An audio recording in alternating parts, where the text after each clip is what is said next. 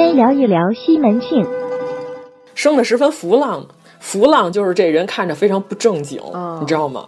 就是这人他不正经，他是透骨子里透着的不正经馅儿。嗯，他给了一句评价，他告诉说：“哎呀，好个一对粉头儿。”他就哎，你说我这俩媳妇儿真漂亮，跟俩妓女似的。这是一个什么龌龊的比喻，对吧？人脑子里也没有别的东西啊。他觉得我这句话说的特别高明。兰陵笑笑生很少有写这种决定性的文字，就是此人是小人，嗯，此人是好人，他从来没有写过这种话。他就是让你自己去看，自己去判断这个人好复杂。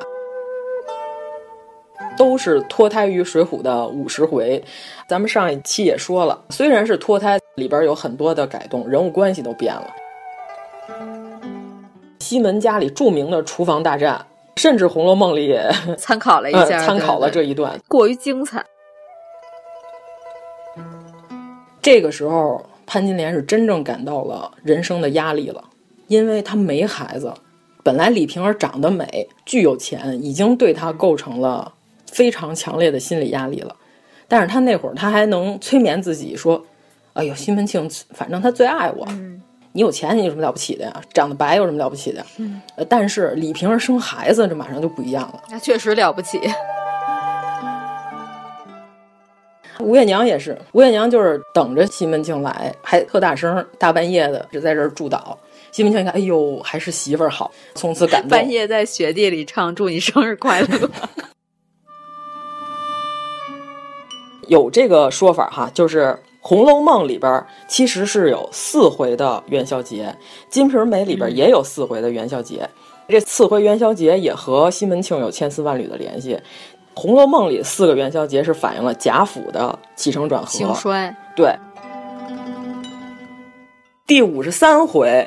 是他们第三次元宵节，就是宁国府除夕祭宗祠，荣国府元宵开夜宴。听这个回目，好像似乎是一个非常开心的元宵节，但是这个元宵节里边，你就记得吗？贾政他就感觉处处都不太吉利的样子。就他们家这帮女诗人没做出一首吉利话的诗来，处处隐隐绰绰透着他们贾家有这个要败亡的迹象，因为每一个人完说的都是一些亡国之语，对吧？这就是命运的悲怆，对吧？要是这种大书里边，一般都有这种东西。这一回目还有一个关于丢这个金镯子的事儿。咱们之前不是说这个金镯子，《红楼梦》里也有，平儿丢虾须镯，虾须镯丢完之后，造成了后来晴雯的死亡。这里的这个金镯子，也可以说潘金莲对李瓶儿最后的恨，这个造成了李瓶儿最后的死亡。因此，晴雯就死在这个问题上了。这虾须镯是一个重要的问题，得罪人了，嗯，对吧？你看西门府的丢的这金镯子什么的，直接导致了潘金莲恨上了李瓶儿。问题是什么？绝情绝义的西门庆处理的有问题。嗯，李瓶儿临死的时候，丫鬟迎春梦见她从炕上走下来了，还推了她自己一下，就是说。嗯你们看家，我去也，然后就死了吗？哎，这句话你听着耳熟不耳熟？晴雯死的那天，宝玉是不是也梦见他走进来，嗯、推了他一把，然后笑着说：“你们好生过吧，我从此就别过了。”这简直就是赤裸裸的借鉴 啊！他给李瓶儿买的三百二十两银子的桃花洞的大棺木。做大棺材，咱们上期说了，支批说是深得金瓶梅捆奥，批的就是秦可卿死的时候那个棺材板。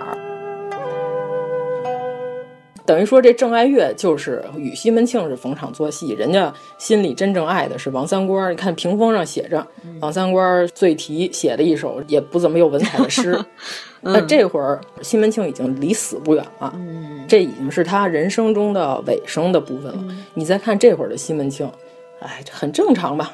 妓女朝三暮四也就这样，嗯、他再也没有砸过妓院了，他已经默默接受了这个现实了。